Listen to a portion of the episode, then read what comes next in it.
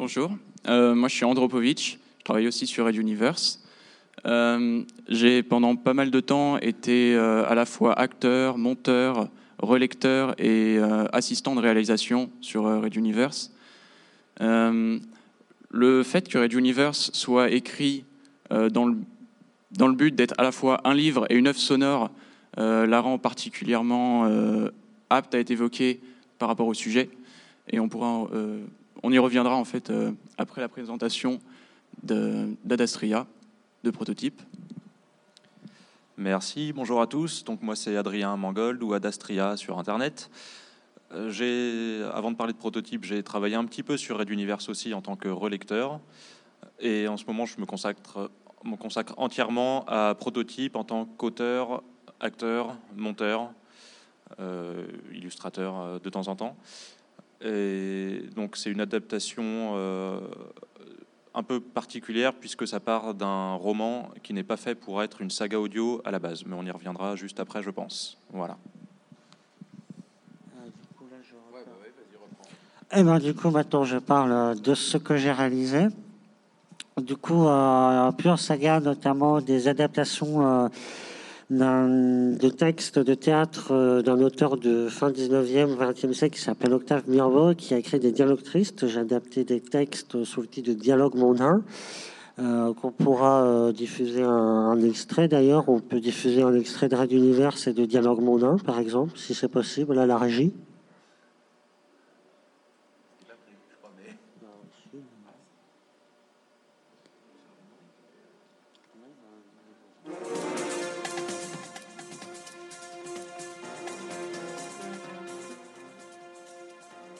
Ça vient, ça vient. Musique d'ascenseur.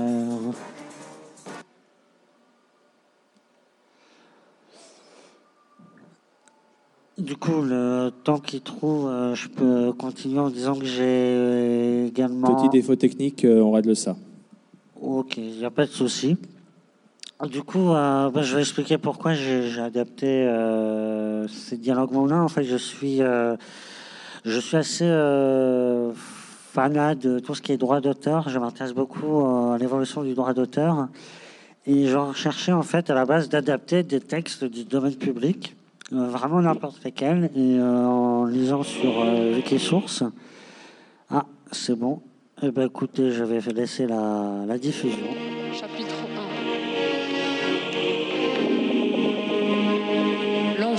Vol de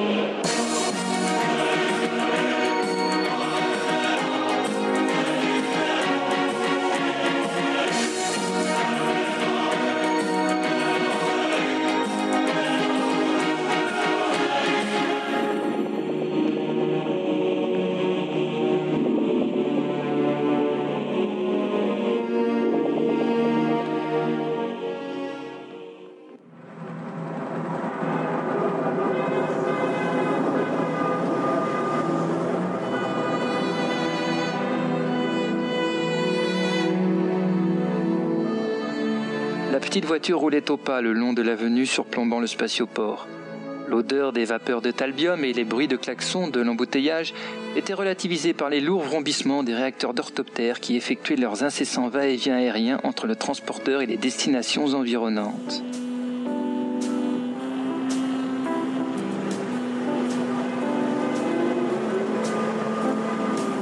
L'évacuation prendrait, dans le meilleur des cas, au moins une journée supplémentaire, et uniquement pour ce secteur comprenant plusieurs milliers de kilomètres. En attendant, la file faisait du surplace et Philgood s'ennuyait. Il voulait changer la piste en cours de lecture sur son baladeur, mais hésitait sur la suivante. Si vous deviez écouter une ultime musique de votre planète natale avant de la quitter définitivement, laquelle choisiriez-vous?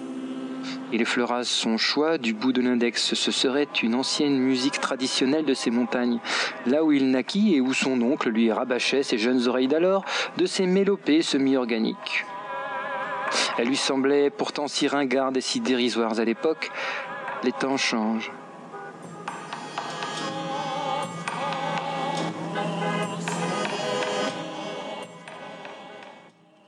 Ok, donc ça c'était euh, Red Universe, donc le premier chapitre. le premier chapitre, premier épisode.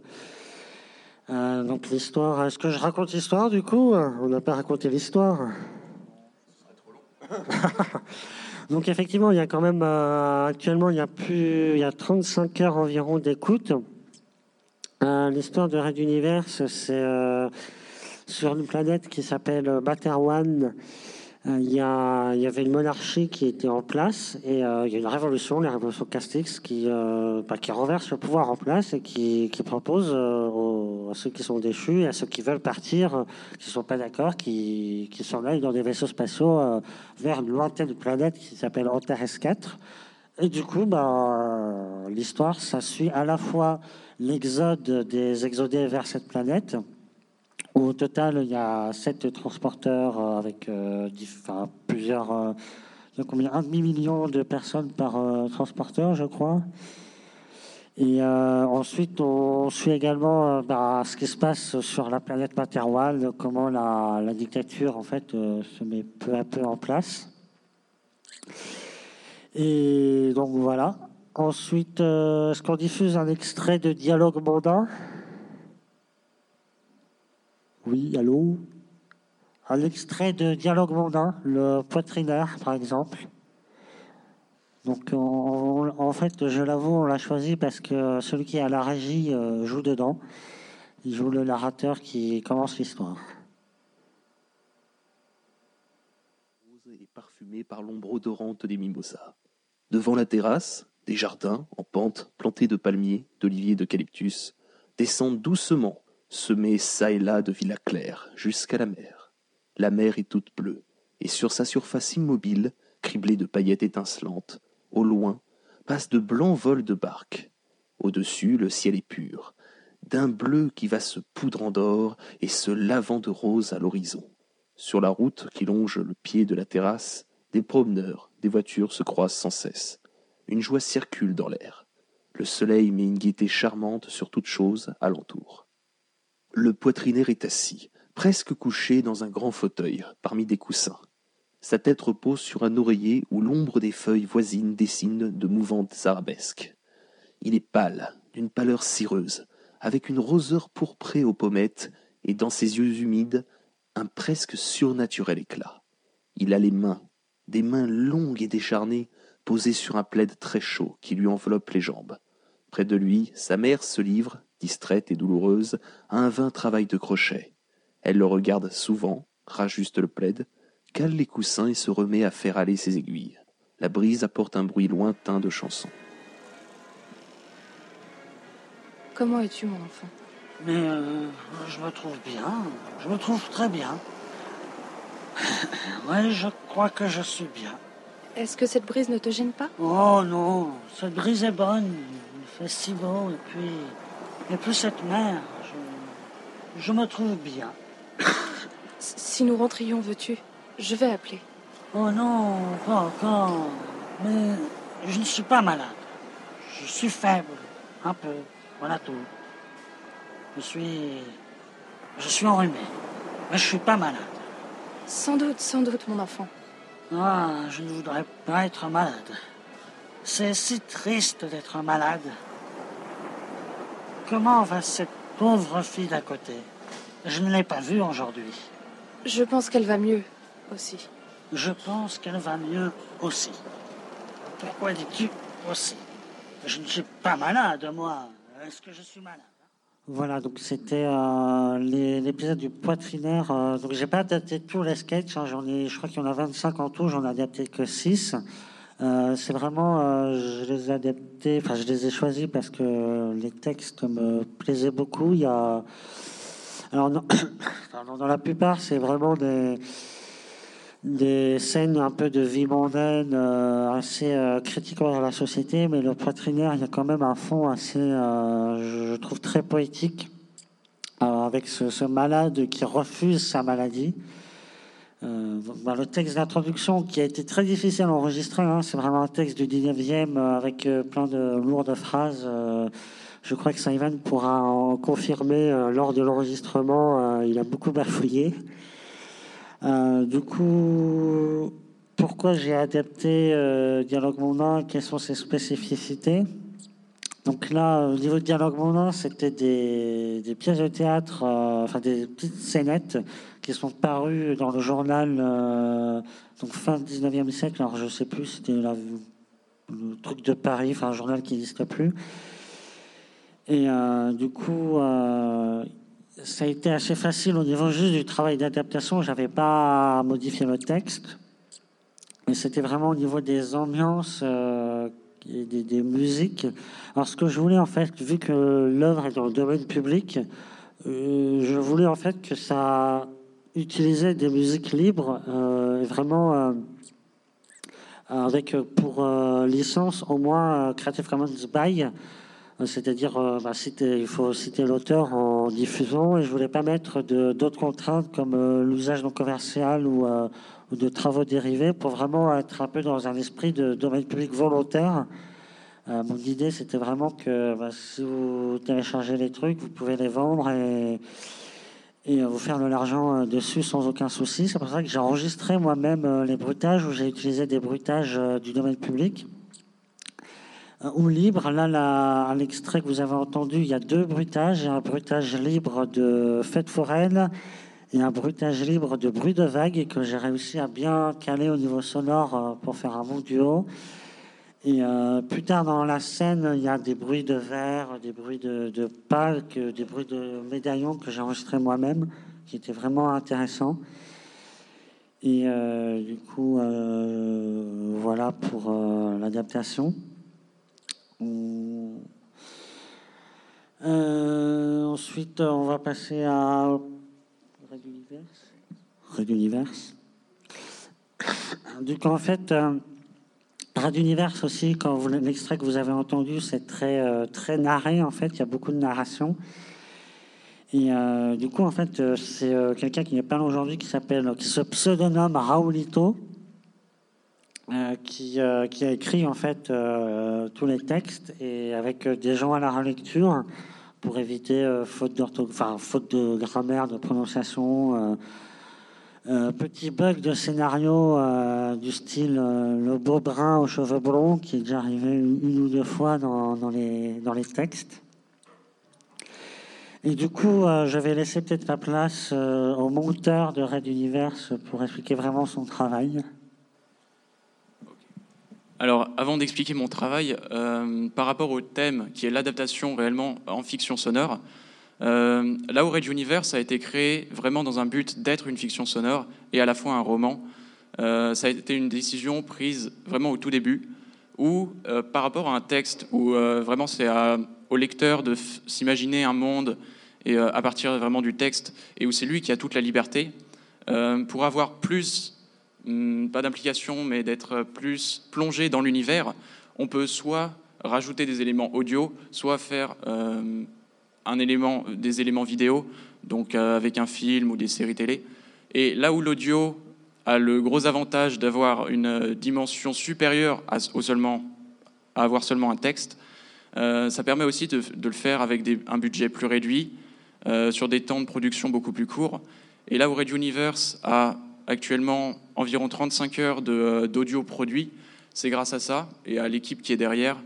Euh, et au fait de produire 5 minutes chaque semaine, on peut avoir vraiment un univers, un univers très développé euh, où, les, auditeurs sont vraiment plongés dans l'histoire, donc grâce au texte qui est écrit et qui développe l'histoire, mais en plus des bruitages qui permettent de se représenter de façon bien plus précise ce qui se passe, et des musiques. On a vu dans l'extrait qui a été passé tout à l'heure, une place très importante laissée aux musiques, qui sont euh, des musiques pour les épisodes, pour les chapitres qui ont été euh, refaits une fois que toute l'équipe, avec plus d'expérience, euh, des musiques originales faites spécialement pour les épisodes. Et ça ajoute vraiment une plus-value au travail qui est effectué. Le compositeur est Yann, qui est actuellement à la convention. Je ne pense pas qu'il soit dans la salle actuellement. Euh, mais il est au stand Radiosphère et Radio Universe qui se situe euh, plus derrière moi actuellement et qui euh, représente actuellement le collectif Soundstorm. Voilà. par rapport à mon travail dans la production de fiction sonore, j'ai été donc monteur pendant pas mal de temps. Et, et c'est vraiment le monteur qui va permettre de donner toute une, dimension plus importante au texte, donc en prenant les voix des différentes personnes, en les mettant ensemble, en donnant une dynamique et une cohérence aux, différents dialogues, en faisant en sorte que ça s'enchaîne bien, en rajoutant une ambiance. Et c'est un travail qui prend beaucoup de temps, mais qui est extrêmement important. Là où Red Universe, c'est une grosse équipe, une quinzaine de personnes actives en ce moment. Euh, on a sur euh, Prototype euh, une seule personne qui travaille actuellement, et c'est un travail d'autant plus important et d'autant plus remarquable. Et Adastria va maintenant vous en parler. Merci pour ce compliment, Andro. merci. Alors, euh, j'aimerais quand même euh, nuancer un tout petit peu ce qui a été dit. Euh, tout à l'heure, Andro, il me semble, disait que le lecteur était libre d'imaginer l'univers qu'il lisait dans, un livre. Cette liberté-là, on va la perdre forcément quand on va adapter un texte à l'audio, tout comme on la perd d'ailleurs, comme on adapte un livre au cinéma. Vous en êtes tous victimes, je pense.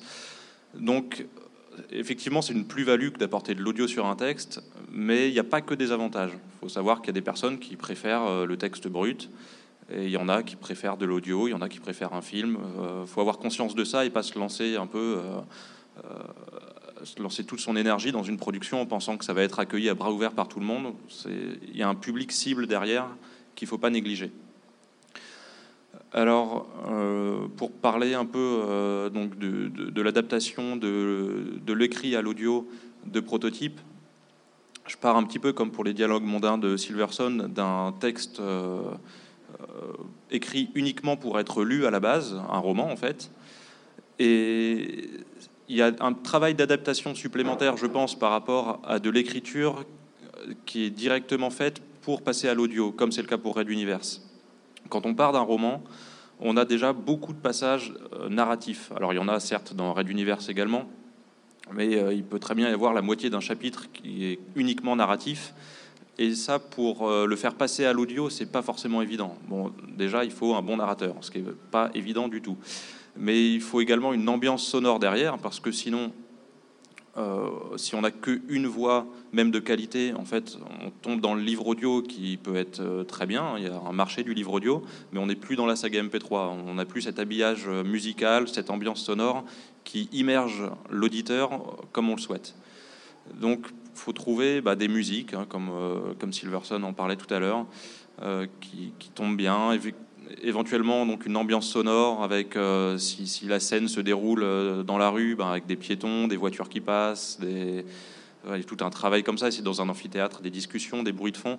Euh, donc c'est pas évident parce qu'il faut que cette, décor sonore soit là, sans pour autant couvrir la narration, qui est quand même le, but de l'écoute. ensuite, il y a pour les dialogues si vous pensez à d'autres choses, vous, me dites, je vous passe la parole. Mais pour les dialogues, euh, quand on part d'un livre écrit, euh, un roman, il y a beaucoup de, choses qui sont inutiles de, de mettre dans l'audio. Par exemple, toutes les incises de dialogue qui vont dire euh, un tel prend la parole, c'est pas la peine de le préciser puisque on a, un, on a un acteur pour chaque personnage. Donc si on l'entend, on sait que c'est lui qui parle.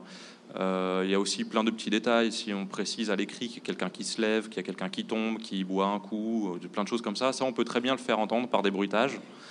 Et il faut réussir à nettoyer son texte le plus possible pour pouvoir mettre en avant l'audio et avoir une vraie plus-value du son sur le texte. Est-ce que vous pensez à, d'autres choses Vous avez, euh, alors, je passe le micro à Andro. le fait d'épurer son texte pour le rendre plus acceptable à l'audio en, en, en, retirant les incises euh, est effectivement quelque chose de très vrai, mais qui n'est pas fait sur Edge Universe. Euh, on a par exemple des narrateurs qui rajoutent des répondent-ils après des dialogues, mais c'est un parti pris de l'auteur pour euh, effectivement rappeler en quelque sorte que, c'est, que ce n'est pas seulement une fiction sonore, mais aussi un texte qui peut être lu complètement à part. Et dans le cas où euh, on enlève effectivement toutes ces incises, ça donne plutôt une pièce de théâtre qu'une euh, fiction réellement. Euh, voilà, juste pour ajouter ces deux mots-là. Ouais, alors bah, ça faudrait éventuellement que j'en parle avec Raoulito. Je ne savais pas qu'il mettait volontairement ses incises dans, sa saga audio. Je pense que je pense que c'est dispensable personnellement. Euh, euh, le faire comprendre qu'il y a un vrai texte publiable derrière qui peut être lu et qui suffit à lui-même, à mon avis, c'est plus le travail d'une communication euh, à côté de son œuvre audio qu'un message subliminal à faire passer dans l'audio qui au risque de le détériorer du coup. Passage de micro. Hop, désolé. Donc, alors, juste pour, euh, pour éclaircir ce point, euh, sur, euh, sur Red Universe, il y a quand même une relecture après le. Parce que le, la- alors, les épisodes sont d'abord produits pour être de la fiction sonore et après être publiés en e-book. Et il y a un passage entre les scripts de la fiction sonore et la publication en e-book qui est une espèce de grosse relecture, euh, adaptation euh, livre. Euh, en fait, je, je- je- je me suis récemment retrouvé dans ce- sur ce pôle-là à Red Universe. Parce que du coup, je me suis. Je suis, non, non, je suis récemment arrivé à Red Universe, c'est pas une blague. Mais avant, après avoir décidé de l'inviter. Enfin, voilà. Mais euh, du coup, euh, c'est un, c'est et euh, ce thème, euh, alors ce thème me tient particulièrement à cœur pour une raison qui est que ceux qui nous écoutent ne le voient pas, mais moi je vois pas et du coup, bah, je peux pas apprécier une œuvre cinématographique ou une œuvre vidéo comme tout le monde. Et une œuvre audio, c'était l'occasion voilà, d'apprécier d'apprécier une œuvre particulièrement. Donc, je vais me permettre deux, trois remarques. Par exemple, on parlait tout à l'heure de la liberté qu'on a d'imaginer quand on lit un ouvrage. Euh, c'est une liberté qui est toute relative parce qu'en fait, on imagine selon ce qu'on connaît nous ou selon les expériences qu'on peut avoir nous. Et, euh, du coup, c'est une liberté toute relative. Alors, c'est vrai que euh, du coup, la, fiction audio ou même la fiction vidéo nous cadre énormément. Mais du coup, on est aussi cadré. C'est pas parce qu'on lit un ouvrage voilà, notre imagination, elle est aussi bornée à nos choses qu'on connaît, etc. Et, voilà, donc c'est l'expérience que j'ai pu avoir. Et, et ouais, vous avez bien souligné l'importance de l'univers sonore, enfin l'importance, la double importance, la question de l'adaptation du texte. Est-ce qu'on utilise le même texte à l'écrit et à l'audio, sachant que euh, outre la question de l'adaptation du texte, il y a aussi la question des acteurs qui interviennent, c'est-à-dire qu'un acteur, quand il fait son jeu d'acteur, il peut très bien modifier un texte à l'audio euh, sans toucher au script. Donc en fait, euh, voilà, il va rajouter des mots, il va rajouter, enfin, il va changer, modifier une expression parce qu'il trouve qu'elle elle est plus adaptée à son personnage, que son personnage utilise tel, tel type de vocabulaire et que c'est beaucoup mieux, etc. Et du coup, il y a des échanges entre les acteurs et euh, la, rédaction, réalisation, relecture. Et, euh, et aussi euh, des des enfin et aussi des échanges au niveau de l'ambiance sonore et c'est vraiment un élément important. Euh... Tu veux reprendre le micro Je crois qu'Adastria va reprendre le micro et après on essaiera de prendre des questions si c'est possible dans la salle. Euh, parce que du coup on avait dit qu'on finirait vers 13h30 et du coup ça laisserait un petit temps, ça nous laisserait un petit temps là entre d'ici à 13h30 de prendre des questions à la salle ou des remarques de personnes qui souhaiteraient poser des questions. Euh, voilà. Merci. Alors juste pour resituer un tout petit peu, euh, vous l'avez peut-être déjà compris, mais Red Universe du coup est écrit en tant que saga audio, puis ensuite essaye de s'adapter en livre publiable. Prototype c'est plutôt l'inverse, c'est le livre publiable qui essaye de s'adapter à l'audio. Du coup on est confronté à des, problématiques euh, bah, très proches, mais quelque part inversées. Et euh, j'aimerais reboucler peut-être sur la question du, droit d'auteur qui n'a pas été euh, aussi évoqué que ça pour l'instant, à savoir que quand on adapte un texte à l'audio, il y a plusieurs problèmes qui se posent. Déjà, si c'est un texte qui n'est pas euh, publié, euh, on, va, rendre le texte, même sous forme audio, sous forme narrative, on va le rendre disponible à n'importe qui, en général gratuitement, parce que dans les sagas MP3, euh, tout se fait gratuitement. Donc on- il y a un petit risque qui est pris, notamment auprès des- des futurs éditeurs, si on veut vendre son texte après. Euh, le texte est déjà disponible gratuitement. Alors, ça peut rendre frileux certains éditeurs qui vont se dire euh, pourquoi j'irais publier un livre et l'imprimer à 1000 ou 10 000 exemplaires si le texte est déjà disponible gratuitement? Ensuite, si le texte euh, n'est pas de nous, je pense à. Il y a plein. Bah, Silverson, par exemple, qui adapte les dialogues mondains ou des. Pardon? Ok. Et moi, j'ai essayé d'adapter un Jules Verne. il faut, faire attention au, droit à ce moment-là. Soit on prend un livre qui, qui, a passé les 70 ans depuis la mort de son auteur, je crois, à vérifier. Euh, dans ce cas-là, il est totalement libre de droit, on en fait ce qu'on veut. Sinon, on prend un livre avec l'accord de son auteur et souvent de sa maison d'édition s'il est édité. Et il y a le respect du texte qui va se poser cette fois-ci, puisqu'on ne peut plus euh, changer le texte euh, en se disant ça ne regarde que moi. Si je veux enlever les incises ou si je veux enlever quelques phrases de la narration, bah, je le fais sans problème. Là, quand on adapte du Jules Verne et qu'on se dit on va enlever la moitié d'une phrase, bah non, quoi, Jules Verne, c'est pas Jules Verne pour rien. S'il a écrit une phrase, c'est pas pour rien. Donc il y a une petite réflexion à avoir. Je pense qu'il ne faut pas non plus avoir trop peur d'adapter le texte dans une certaine mesure à l'audio, parce qu'on peut très bien respecter une œuvre euh, en, l'adaptant et en la transformant un petit peu à son nouveau support. Mais il y a des questions qui se posent au niveau de, voilà, si on est propriétaire du texte ou si on n'est pas propriétaire du texte, et en plus de la diffusion gratuite que suppose l'audio. Du coup, j'avais dit euh, au tout début que je m'intéresse beaucoup aux droits d'auteur. Du coup, je vais rebondir sur euh, ce qu'a dit euh, Industria. Alors, effectivement, il y a ce qu'on appelle le domaine public. C'est 70 ans post-mortem, enfin 70 ans après la mort de l'auteur, en comptant l'année civile. Donc, quand l'auteur meurt, on termine au 31 décembre, enfin, on, on termine l'année civile, on compte 70 ans. Tous les auteurs tombe ou rentre ou s'élève dans le domaine public euh, le 1er janvier, en fait. Tous les 1er janvier, il y a une série d'auteurs qui rentrent dans le domaine public. À cela s'ajoutent des euh, pour euh, morts pour la France. Donc ces années-là, actuellement, c'est un peu le cas parce que ceux qui sont morts en 43, en 44, d'auteurs français sont souvent morts pour la France. Et euh, notamment l'année prochaine, il y aura euh, les œuvres de Hitler qui rentreront dans le domaine public. Minecraft sera dans le domaine public. Je suis impatient de voir ce que ça sera. Anne Frank était censée s'élever dans le domaine public, mais euh, la fondation Anne Frank réclame des droits, c'est un peu chelou. Mais euh, du coup, Adastria parlait de respecter l'œuvre. Ce qu'il y a, c'est que là, en fait, on perd des droits patrimoniaux, mais il y a les droits moraux qui sont le droit au respect de l'œuvre, qui sont euh, ad vitam aeternam euh, pour tous les descendants de, de l'auteur.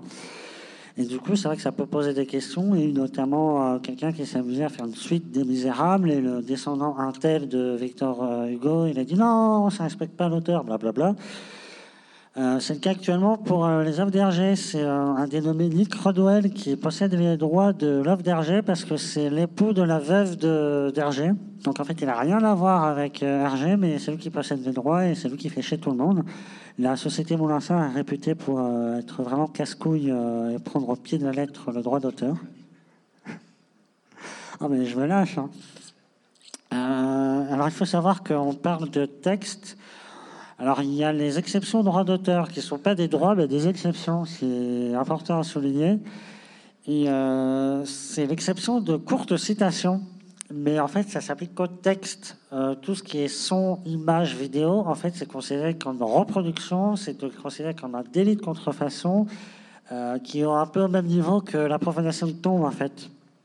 Pour vous situer le, le, délit, en fait, que beaucoup de gens diffusant des, extraits sonores de jeux vidéo, de, de machin, ou sur euh, les vidéos qui diffusent des extraits de vidéos, euh, se situent au même niveau que les profanateurs de, de sépultures.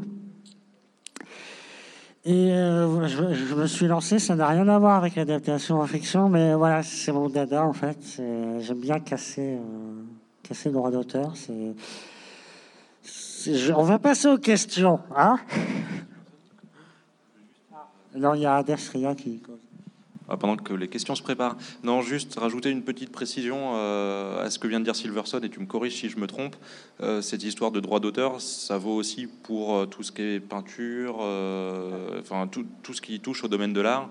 Et je sais que dans la salle, il y a des concepteurs de jeux vidéo qui, cherchent des illustrations. Euh, là, peut-être que ça vaut le coup aussi de chercher, de, ce côté-là. Il y a la fantasy, le, la SF, etc. Ça date pas des années 2000. Il y a aussi qui, s'y sont penchés dans les années 1900. Euh, Et il y a probablement des illustrateurs qui ont fait des choses. Alors, euh, faudrait peut-être tomber dessus, fouiller dans les archives, etc. Mais il y a peut-être des, illustrations qui sont libres de droit à utiliser. euh, voilà, ça, dépasse un peu le domaine de l'écrit, tout ça.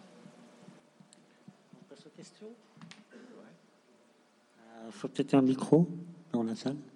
Bah, si quelqu'un a une question à poser, qu'il la pose sur la table.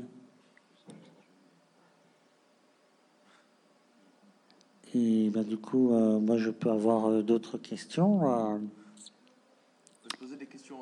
On peut se poser des questions entre nous, il n'y a pas de souci. Mais euh, pourquoi, euh, pourquoi avoir rejoint, euh, cher ami Andropovich, pourquoi avoir rejoint l'équipe de Red Universe pas exactement de la pub, euh, c'est plutôt une histoire euh, perso. C'est parce que je suivais Red Universe depuis un peu de temps.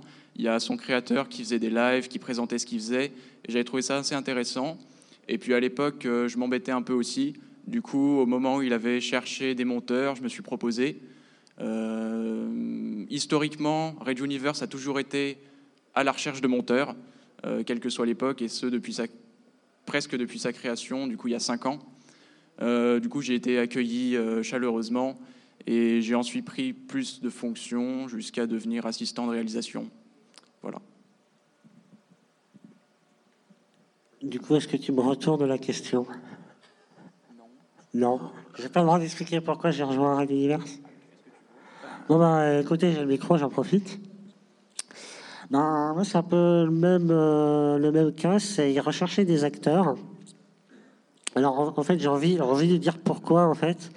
C'était il y a trois ans, et euh, il y avait, en été 2011, quatre ans, waouh. Et du coup, euh, ils recherchaient des acteurs pour un épisode spécial pour l'été, un des, spin-offs en fait de la saga.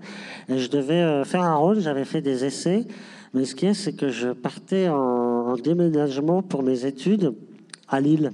En fait, j'ai fait euh, six mois d'études ici, en fait. Et euh, le souci, c'est que j'étais pas disponible. euh, il fallait faire des reprises parce que j'avais pas bien enregistré. Et du coup, il a dû re- rechercher un autre acteur en me disant, bah écoute, euh, ce sera pour la prochaine fois. Et du coup, j'ai repostulé pour un autre rôle plus tard. Et voilà, en fait, j'ai rejoint l'équipe de Red Universe quand j'étais étudiant à Lille. Du coup, moi, ça m'a fait chaud au cœur quand je suis revenu. Là, hier, quand je suis arrivé, j'étais voir là, là où j'étudiais. Bon, il n'y avait personne, mais c'était cool. Voilà. Eh bien, merci beaucoup aux quatre participants, dont moi-même, effectivement, euh, qui, euh, aux trois participants euh, qui ont accepté de venir ici. Trois participants plus un animateur. Merci aussi à la technique qui m'impressionne beaucoup. Et voilà.